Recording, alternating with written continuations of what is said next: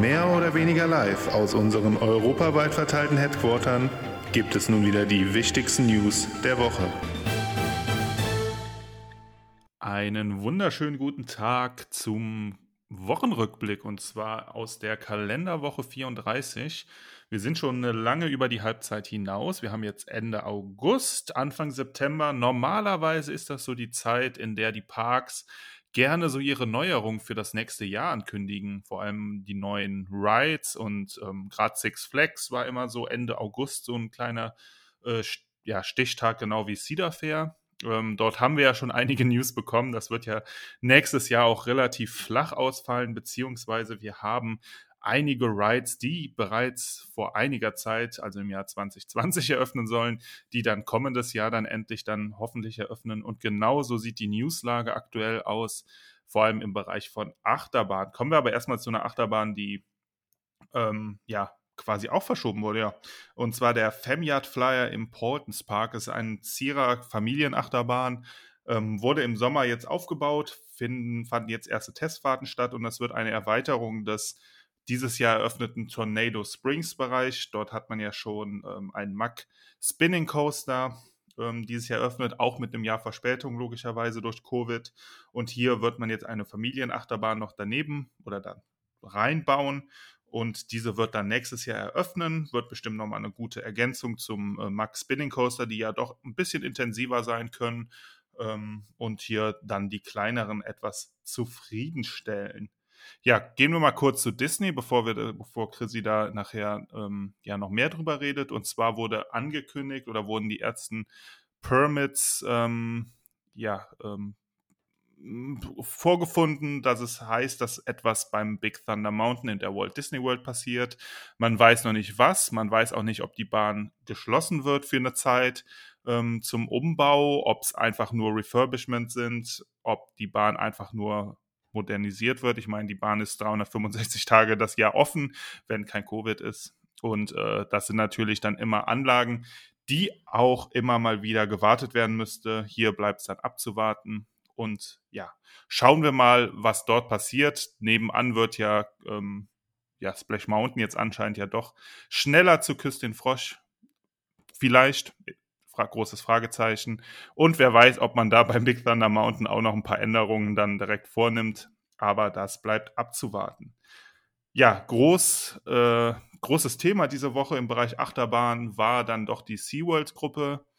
Ähm, hier hat man lang ersehnte Ankündigungen endlich getroffen. Und zwar geht es um die eigentlich für 2020 geplanten Projekte. Ähm, Achterbahnprojekte vor allem. Und ähm, ja, hier hat man jetzt endlich drei Eröffnungsdaten bekannt gegeben. Ähm, sofern sich die Lage jetzt sich nochmal deutlich verschlimmert, das ist natürlich immer mit einem kleinen Sternchen zu versehen. Ich meine, wir hatten schon öfters ein Eröffnungsdatum für Teil, Teile dieser Achterbahn. Und so eröffnet der Emperor in SeaWorld San Diego in Kalifornien im März 2022 falls ihr nicht mehr weiß, wisst, was das für eine Bahn ist, das ist ein B&M Dive Coaster, ähm, der erste an der Westküste, ähm, hat eine Höhe von 46,6 Metern, eine Länge von 735 Metern, äh, den klassischen 90 Grad Drop und insgesamt drei Inversionen. Wird quasi eine der kleineren Anlagen, die wir in den USA bis jetzt noch gar nicht so haben. Ähm, ähnlich hier zum Beispiel zu Valkyria in Lieseberg von der Größe, von der Aufmachung her und dieser wird im März 2022 eröffnen. Dann haben wir noch Icebreaker in SeaWorld Orlando. Ähm, der Quadru Quadruple Launch Coaster von Premier Rides wird im äh, Februar 2022 eröffnen. Hier, ist ja ist man ja in Florida auf jeden Fall ein bisschen wetterunabhängiger. Ähm, obwohl nee, in Kalifornien ist man das auch nicht. Das war jetzt ein bisschen dumm, aber gut, ihr wisst, ähm, was ich meine. Auf jeden Fall in Orlando ist ja quasi immer Saison. Hier will man wahrscheinlich auf jeden Fall vor dem Spring Break dann eröffnet sein. Und ähm, auch nochmal hier kurze Daten, wie ich schon gesagt habe, es wird ein Vierfach-Launcher. Ähm, das Ganze nennt sich so ein bisschen Family Thrill Coaster, also man will hier schon die Familien ansprechen, weil man hat auch keine Inversionen verbaut. Insgesamt 580 Meter Länge, 28 Meter Höhe, Topspeed von 84 km/h. Ähm, Quadruple Launch, weil er vor, zurück, nee, warte, zurück, vor, zurück vorlauncht, bis er dann endlich über den Top-Hat kommt. Und ähm, ja, insgesamt sieht es nach einer ganz spaßigen Anlage aus. Ich weiß jetzt nicht, ob die so viel bringt für SeaWorld, ehrlicherweise. Es ist jetzt, glaube ich, nicht so der, die Achterbahn, die quasi die, äh, die, die Massen äh, nach SeaWorld Orlando bringen wird. Aber ich bin immer froh über eine neue Achterbahn und auch wieder was Innovatives. Chrissy. Ich finde halt, dass die wenigstens die Besucher vielleicht den Park in den hinteren Parkteil bringt. Also, das können wir schon mal hoffen weil da hinten ist halt echt so nicht wirklich Tolles im Moment. Wobei der neue Bereich, also neu, für mich war er neu, bei der Sesame Street echt cool geworden ist und ich hoffe, dass das dann vielleicht die Besucher ein bisschen dann nach hinten zieht. Aber von den Bauarbeiten, ich sah das ja schon 2019, als ich dort war, dass es aufgebaut wurde. Ich konnte da zuschauen, dass sie die Schienen da hingepackt haben und das sieht schon gut, es sah schon schön aus. Also farblich echt so ein bisschen fragwürdig, aber es sieht schön aus zumindest fragwürdig, äh, fragwürdig, wenn man, wenn man äh, den Namen der Achterbahn Icebreaker nimmt. Ähm, weiß ich jetzt auch nicht, warum man orangene Schienen dort nutzt, aber wie du schon sagtest, optisch sicher ein Highlight und es ist natürlich immer gut, äh, wenn ein eher toter Bereich eventuell dadurch ein wenig belebt wird. Ähm, ich hoffe mal, es sind nicht die komplett unbequem. Also die äh, Skyrocket 2 Züge zum Beispiel finde ich ja komplett grausam. Das ist mir auch letztens nochmal aufgefallen, als wir in Finnland waren. Da, boah, ich weiß nicht, die, diese Schienenbeinschoner, die zumindest für große Leute machen die Fahrt einfach kaputt. Und ich habe noch eine Warnung. Wenn ihr dann diese Bahn fahren könnt, daneben ist so ein Pizzarestaurant. Bitte geht dort nicht hin. Also wirklich, spart euch das. Von Herzen von mir für euch. Und was man natürlich dazu noch sagen muss, SeaWorld setzt natürlich hier wieder auf die äh, Westen, warum auch immer. Es hat keine Inversion, es hat gar keinen Grund. Das haben sie ja schon bei den Sky Rocket 2 gemacht, dass man noch diese Comfort Colors äh, benutzt hat, diese Westen, die einmal noch über den Körper gehen, unfassbar unnötig. Äh, vor allem hier bei einer Bahn ohne Inversion. Ich weiß nicht, was die SeaWorld-Gruppe sich dort denkt. Aber kommen wir zum Main-Event quasi. Und zwar ist das der Iron Gwazi in Busch Gardens Tampa. Und ähm, hier handelt es sich ja um einen RMC-Hybridumbau des Quasi, der quasi Doppelholzachterbahn, äh, die seit Ewigkeiten schon geschlossen war. Ähm, hier hat man aus zwei Bahnen eine gemacht, ähm, 1240 Meter Länge, ähm, mit 62,8 Metern Höhe ist es auch der höchste, teilt sich das Ganze mit ähm, Zedra.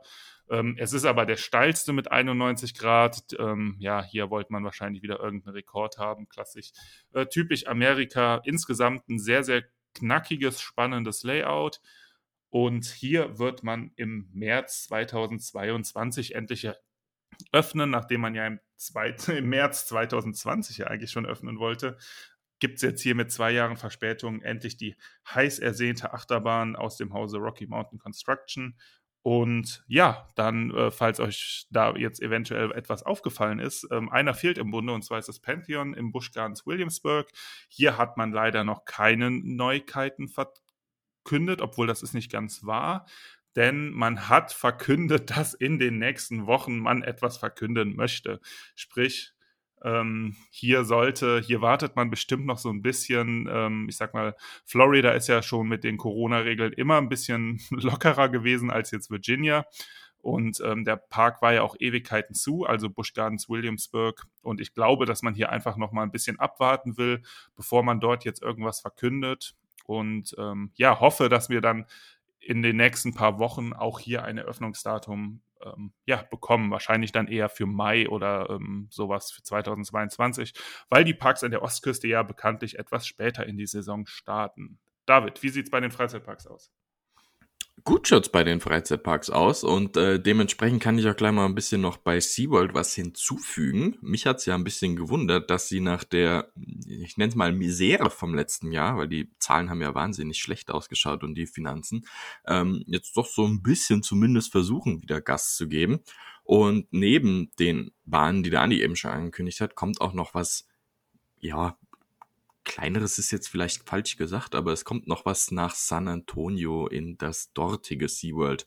Nämlich, ähm, die bauen dort den weltgrößten Scream Swing von S&S. Ähm, der wird dann den Namen Tidal Search äh, haben. 40 Menschen finden darauf Platz. Ähm, es wird 110 km/h schnell werden und bis auf 41 Meter raufgehen. Die Scream Screenings findet man ja an sehr, sehr vielen Ecken dieser Welt. Hier macht man das Ganze einfach nochmal eine Nummer größer. Yes. Ähm, sonst kann man gern mal ähm, nach China schauen. Da gibt's nämlich mehr und mehr Bilder und Videos von den geöffneten Universal Studios in Peking. Ich habe mich ein bisschen durchgeklickt, muss ich sagen. Kann euch da auch empfehlen, mal auf Theme Parks mit Xava am Ende durchzuschauen. Ähm, schaut wahnsinnig gut aus. Wirklich, wirklich sehr gut. Da hat man jetzt auch nicht unbedingt so das Rad neu erfunden. Man hat vieles Bestehendes aus anderen Universal Parks hergenommen, vielleicht ein bisschen was an der Gestaltung gemacht, aber es schaut schon extrem lässig aus. Und mein lieber Andy, was für dich? Jurassic World habe ich mir auch ein bisschen im Detail angeschaut. Sehr, sehr fett ist das Ganze geworden. Also wirklich sehr, sehr, sehr, sehr ordentlich. Ähm, das wäre hundertprozentig was für uns. Also sie haben da nochmal eine Schippe draufgelegt in der Inszenierung ähm, und dem Drama-Effekt, sage ich jetzt einfach mal. Schaut euch mal durch, wenn ihr wollt.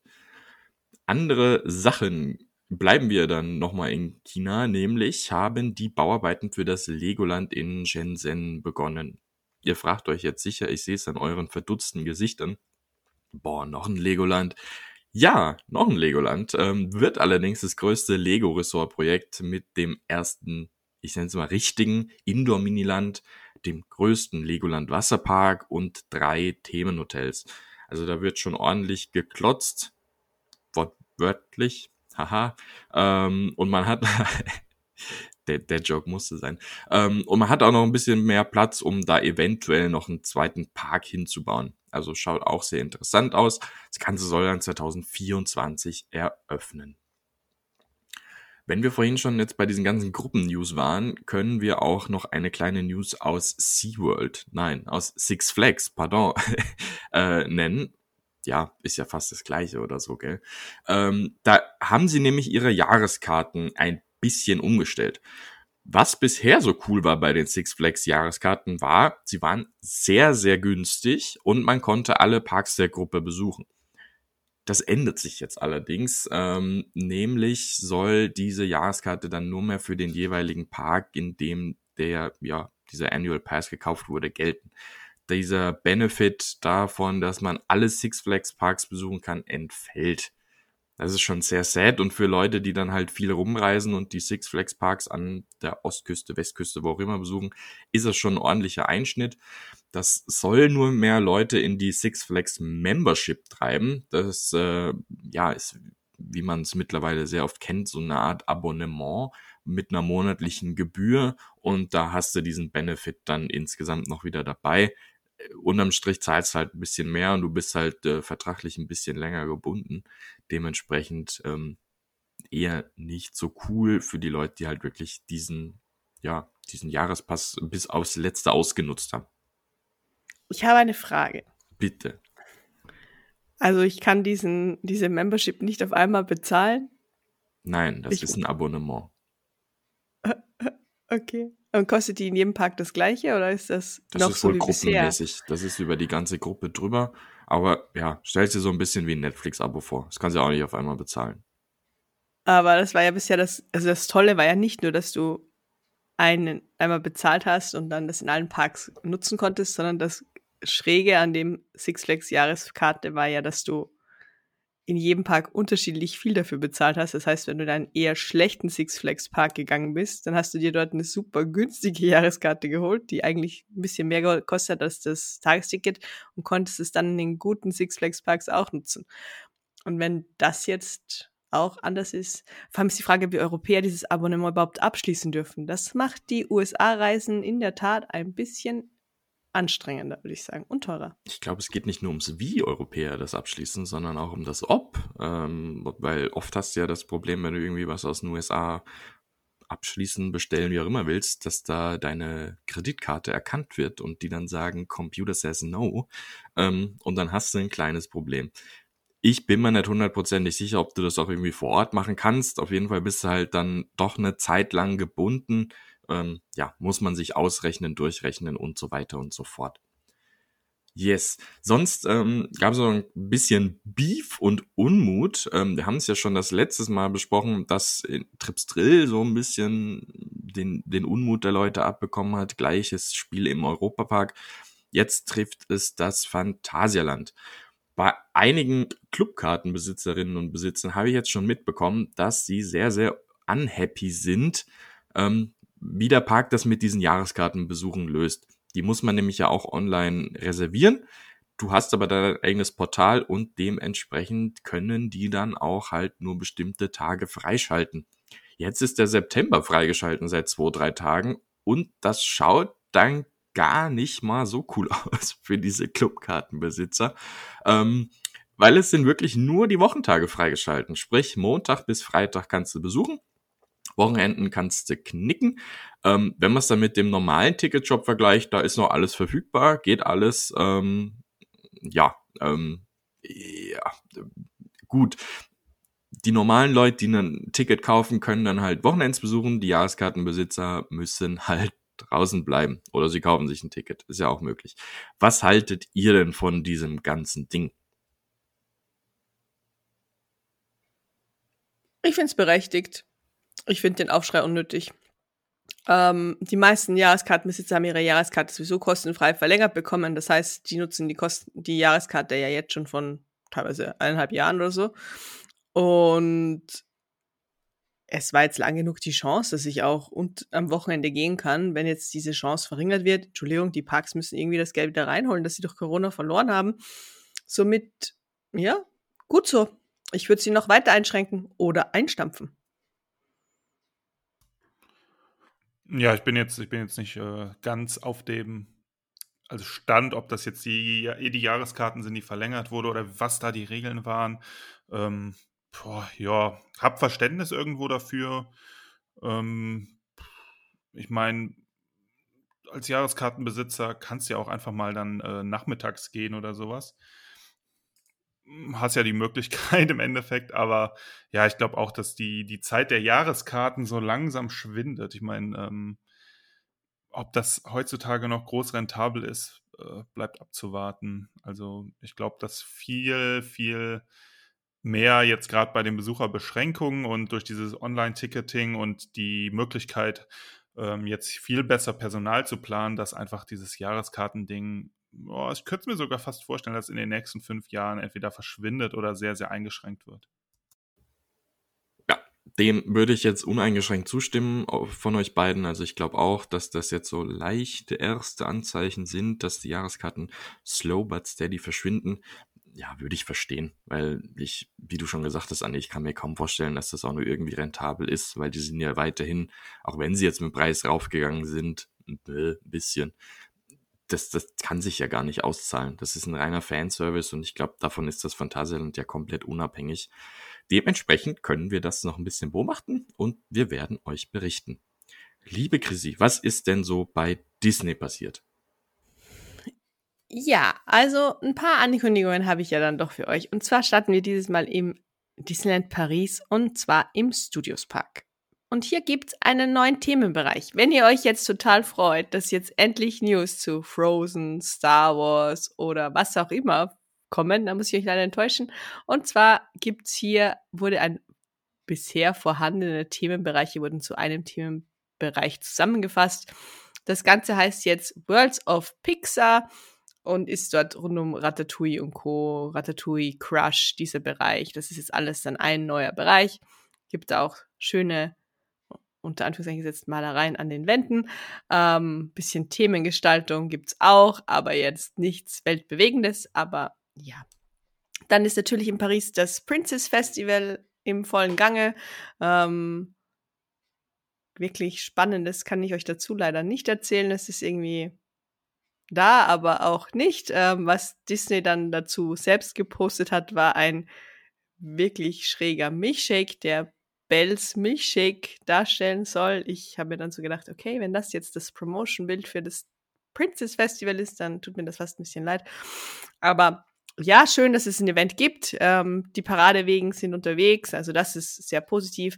Und ich habe gar nicht so mitbekommen, dass auch in Walt Disney World im Moment Princess Week ist. Also es dürfte sogar ein international gleichzeitig ausgerolltes kleines Mini-Event sein. Bleiben wir gleich in Disney World. Hier ist eben auch dieses Princess Festival, aber auch hier gibt es nicht wirklich viele spannende Veränderungen. Außer dass immer mehr Charakter zurückkommen, mit denen man Fotos machen kann, auch Face-Charaktere. Dann ähm, war in Epcot Living with the Land geschlossen aus Safety-Gründen. Also der Ride war zuerst ein paar Tage zu, ohne irgendwelche große Ankündigungen. Dann gab es die Info, dass er aus Safety-Gründen geschlossen ist. Dann wurde er kurz wieder eröffnet für heiße vier Minuten und wurde dann wieder geschlossen. Also im Moment ist Living with the Land zu. Ähm, man weiß nicht, ob irgendwas bei den Booten ist, wird vermutet. Genaue Infos gibt es dazu noch nicht. Ähm, ich würde jetzt nicht so weit gehen und sagen, dass der Ride umgestaltet wird oder so. Es ist wirklich eher ein Sicherheitsthema, was hier veröffentlicht wurde. Es gibt keine Permits oder irgendwelche Ansuche, dass hier gearbeitet wird. Also natürlich wird über kurz oder lang dieser Bereich auch gestaltet werden, aber Living with the Land bleibt uns noch ein bisschen erhalten. Dann gibt es Infos zu Ratatouille in Epcot, wenn es eröffnen wird. Und zwar wird Ratatouille am Anfang ähm, die Virtual Queue wieder nutzen, so wie wir das ja auch mit den Boarding-Gruppen kennen oder bei Spider-Man in Disneyland wird es ja auch benutzt. Ähm, aufpassen, wenn wir Virtual Queue hören, dann wissen wir auch sofort, in Genie Plus wird das dann eine extra Bezahlattraktion werden in Zukunft. Also hier wissen wir auch schon, dass Ratatouille dann extra zu bezahlen sein wird, wenn man einen Fastpass nutzen möchte. Aber die Virtual Queue wird bei der Eröffnung mal verfügbar sein. Ein weiterer Bekannter ist zurückgekommen in Walt Disney World und hier bin ich wirklich nicht sehr positiv überrascht, die Fingerscanner sind wieder da. Man kennt das ja eigentlich, dass man das ähm, Magic Band scannt, dann hält man seinen Finger für den Fingerabdruck drauf und dann kommt das schöne, das schöne Geräusch, das man kennt. Das Licht wird grün und man kann reingehen. Diese Fingerscans wurden wegen Corona natürlich im Moment nicht benutzt, ähm, sind jetzt aber wieder zurückgekommen. Warum, kann ich euch leider nicht so genau erklären. Es macht für mich keinen Sinn, aber so ist es halt mal im Moment. Für die Jungs habe ich auch was und zwar gibt's Nightmare Before Christmas Mickey Maus Ohren. Die sehen richtig, richtig toll aus. Das wären die perfekten Ohren für euch im Moment, glaube ich. Ihr würdet die auf jeden Fall kaufen wollen, weil die sehen richtig cool aus. Und richtig, richtig schönes ähm, Merchandise. Und apropos Merchandise, wir haben ja schon darüber gesprochen, dass die das Halloween-Merchandise total limitiert haben und man nur noch einzelne Stücke davon kaufen können, äh, kann. Das Ganze wurde ausgeweitet. Das heißt, jetzt gibt's das auf jede Menge Merchandise-Gruppen. Man kann nicht mehr wie verrückt Merchandise kaufen, so wie man möchte, sondern es wird wirklich strenger limitiert und es wird strenger darauf geachtet, dass man halt auch wirklich nur einzelne Stücke davon kauft und nicht mehr große Mengen. Und das wird wohl in Zukunft noch ausgeweitet werden, das System. Lasst uns doch noch kurz nach Disneyland Kalifornien gehen. Hier gibt's erste Infos zur Umgestaltung von Splash Mountain oder weitere Infos zu Küstin Frosch. Es sind jetzt nicht die großen Mega-Infos, aber ähm, man hat erwähnt in einer Runde, wo Imagineers miteinander gesprochen haben, dass Tiana die Gäste einladen wird, mit ihnen eine Reise zu machen. Also es soll der Gast direkt angesprochen werden, es soll ein bisschen interaktiver werden und nicht nur ein Berieseln, wo man zusieht. Ob das jetzt, wie das dann weitergeführt wird, kann man jetzt noch nicht sagen, aber es wird halt wirklich das Thema schön durchgezogen werden und komplett alles neu gemacht werden. Und wir haben ja heute schon über die netten Jahreskarten gesprochen. In Disneyland Kalifornien gibt es auch ein paar News über die zukünftigen ähm, Goodies und Benefits, die die Magic Key Holder, so heißt das neue Jahreskartensystem dort bekommen werden. Und wenn du ein gewisses Level hast, dann kriegst du unter anderem eine Lounge, in die du dich zurückziehen kannst an speziellen Tagen. Du kannst einmal im Monat so einen Lounge Access buchen. Ähm, diese Lounge ist beim Star Wars Bereich, ähm, im, nein, nicht im Star Wars Bereich, die ist im Tomorrowland, im Star in den Star Arcades. So, Entschuldigung, in den Star Arcades im Tomorrowland. Da gibt es dann kleine Snacks und man kann sich ähm, dort ein bisschen erholen, wenn man das gebucht hat. Und man kann auch einen eigenen Eingang nutzen, weil beim Tomorrowland gibt es einen eigenen Eingang, den man benutzen kann, um in den Park zu kommen. Und das ist wirklich ein ganz cooles Perk, weil dann kann man den Park von hinten nach vorne so richtig schön aufrollen, wenn viel los ist. Und den dürfen halt auch nur die Magic Key Holder benutzen. Ja, bevor wir jetzt die ganze Newsrunde schließen, habe ich natürlich noch den Disney Snack der Woche und ich habe mich dieses Mal für Zebra Domes entschieden. Wenn ihr Zebra Domes nicht, Domes nicht kennt, dann ähm, sind das kleine Kuchen, die aussehen wie Zebras, also sind schwarz-weiß gestreift und die haben ein bisschen Alkohol drinnen. Also es sind echt leckere Kekse. Die gibt's im Boma. Äh, das ist ein Restaurant in der Animal Kingdom Lodge und auch im Quick Service Restaurant. Dort könnt ihr euch die abholen. Sind ein richtiger Fan-Favorite und die sind richtig lecker, sind nicht zu süß, auch für amerikanische Verhältnisse. Und die kann ich euch echt ans Herz legen. Habt ihr die Zebra Domes schon mal probiert? Nope. Nö. Dann bekommt ihr schon die erste Hausaufgabe, wenn ihr das nächste Mal in Walt Disney World seid, dann müsst ihr die unbedingt ausprobieren, weil die sind echt lecker. In diesem Sinne, ich wünsche euch eine schöne Woche und wir hören uns am Mittwoch zur regulären Podcast-Folge. Schöne Woche. Schöne Woche. Ciao.